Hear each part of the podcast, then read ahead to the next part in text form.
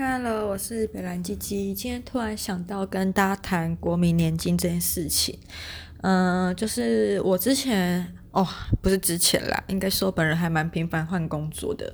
然后在开工前第一天吧，我就收到。嗯，劳保局传，呃，劳保局寄来我们家的信。那打开来看之后呢，发现就是他要我缴国民年金。那时候我妈就会笑说：“你看你就是太爱换工作啦，然后什么，如果你没有去工作，没有缴劳保的话，那就是要保国民年金。”可那时候我就觉得国民年金听起来好像就是一个好像离我们很遥远的东西，就是觉得好像不是我们这个年代会出现的。的的的政策吧，对，就是有听过，但是会觉得好像离我很遥远，就好像不是给我们年轻人在教的东西啦。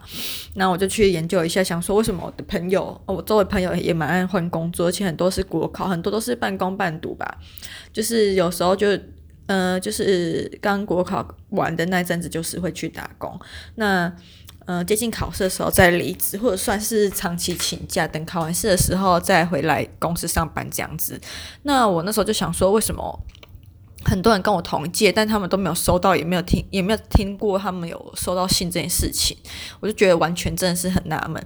后来我才发现，呃，跟朋友讨论到后来，我是。很仔细去看它背面的详细介绍，发现是年满二十五岁才要。我就想说，干你娘！政府台湾政府好棒棒！我那时候讲话真的超靠腰，就直接传讯息跟我朋友说：“哦，台湾政府好棒棒哦，生日礼物送的真的很特别。”而且是我那时候印象最深刻，就是我在生日结束后隔天就是被之前，然后过了大概两三天交接完之后离职这样子。那嗯，嗯那时候。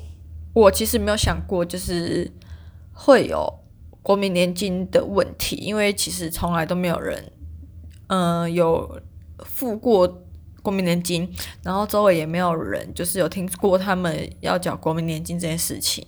那总之就是我后来就跟我同学，呃，跟我同学有同事说，我就是职场最佳例子啊，这样。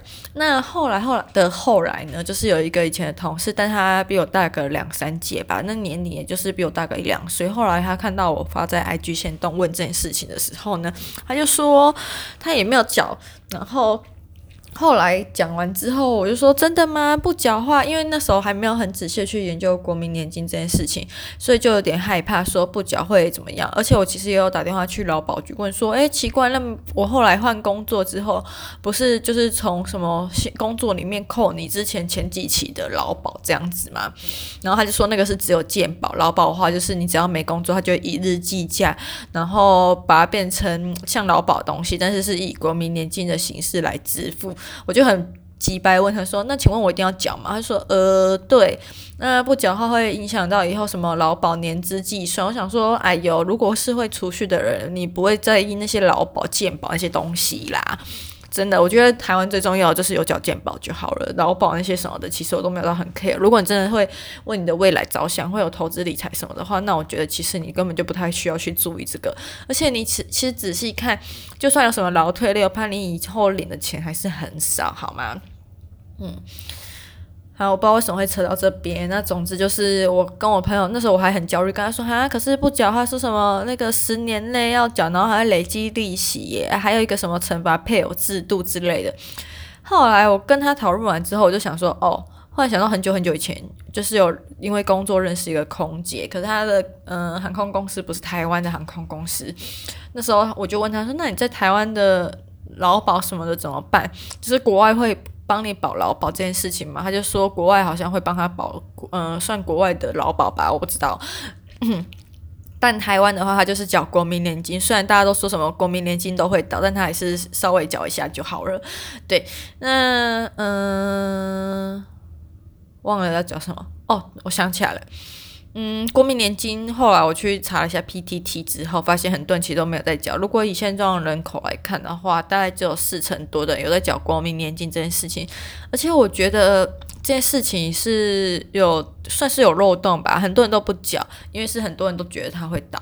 那以这样的情况来算，假如很多人不缴，缴的很少，那现在领的人都是老人，所以现在是四成的人缴，然后一大堆老人在领。那等到那些四成的人变老之后，后面的人教的人越来越少，我真的觉得他们搞不好什么都没有，他们前几年教的可能就是在做慈善之类的，嗯。就秉持了这样的心态，我就这样跟我前同事，有时候那个单国民年金催缴单的同事讲，前同事讲，那我们后来讨论之后，他就说，哦，我觉得我说的很有道理。最后我们就觉得，哦，干脆不要缴，不要理他，反正也不差我们这一个。政府只是一直寄信，也是图着那些不环保的纸啊，还有一些邮寄费，还有一些二氧化碳，因为你运送啊什么的，信从台北寄到高雄也是需要很多碳足迹的，好吗？我真的觉得政府不要再寄这些了，真是很浪费纸，而且。根本就不会有人去缴吼。那其实，在查在讲这件事情的时候，我觉得要不要缴真的是见仁见智啊。但但我就是觉得我不是很想缴。还有另外一件事情，就是人一生还很漫长，你一定多少都会有换工作啊。我觉得最荒谬是很有一个网友讲，应该说普遍网友讲的超正确，就有人很多人说这个国民年金就是叫做失业惩罚金。为什么呢？因为你失业之后你都没有钱了，那你哪来的钱去缴国民年金，对吧？那还有另外一件事就是，就是他比你的失，呃，他比你失业给付什么还早知道你失业，你劳保退保那一天，隔天开始国民年金就会开始算算算算到你下一次就职找到工作的，呃，上班第一天投保那的前一天啦，对，唉，我总讲讲就觉得，讲完之后又觉得自己讲的。有道有够有道理的啊！怎么都很讲话啦啊？没有啦。然后昨天不是很低潮嘛？那今天就算是好很多，也觉得因为昨天后来我有去抄心经，想说其实很多时候人蛮低潮的时候，我就会去抄心经。但其实不知道算，我觉得心经不算是宗教力量，像是它里面有很多哲理吧。就是之前大学时候上佛学，我觉得佛学跟佛教其实还是有蛮大的差别，就是。佛学还蛮多一些很奇妙的思想，但是会觉得很有道理。后来我记得我看龙应台大武山下的时候，有次在讲空这件事情。那龙应台在书中也有举证，呃，另外一个很聪明的一个科学家叫什么啊？忽然想不起来他的名字，霍什么的，然后脑袋一直想到那霍尔移动城堡的霍，好可怕哦。对，好，反正总之，他们科学家跟千几百年前佛教提出来的那个思想是一样，就是印证的事情是一样的，我觉得好有趣哦。而且之前不知道为什么在上佛学的时候，就会觉得好像很符合人生的。向往，对人生就是还蛮向往这件事情，好像你很多事情看淡之后，你就会哦，就是会用佛学来引渡你的人生这样子。对，那我在抄心经的时候，我觉得里面其实蛮多，就是什么空啊之类的，就是你好像有时候你要没有执念之后。就换个方式想吧，就是你已经到人生最低点了，那你接下来遇到什么事情都是都算是好事，虽然就是它是一件微小的好事，那它也是好事。所以你接下来已经就是你已经到人生最低点，所以你接下来遇到什么事情，你也都只是慢慢的往上爬，慢慢回到你原本的位置这样子。嗯，目前也不是说目前，应该说一直以来很多时候就是会这样子安慰自己，因为人生真的有很多没有办法。可呃避免的事情啦，对，好，我不知道为什么会从国民年金扯到佛学，那总之就是本人事业都不要讲。后来还有一件，我觉得看到一个还蛮好笑，就是他不是会惩罚配偶嘛？就假如今天老婆不缴，然后好像就会从老公如果有工作的话，那就会从老公的工作里面去扣他的劳保，这样子。对，那我看到很多人在下面靠，要说什么醒醒吧，你根本就没配偶，哪来的什么配偶惩罚制度？对，后来我觉得最让我安慰的是。有些人有一个网友已经累积到三万块，就是因为他中间有出国，还有下面就有人回复他说三万块算算什么？什么他老婆已经累积到四万了。嗯，那我记得我查到资料是利息的话好像是零点七八趴吧，但不管怎么样啊，我就是没有交，其实也没有很在意利息啦。嗯，今天想要分享就是。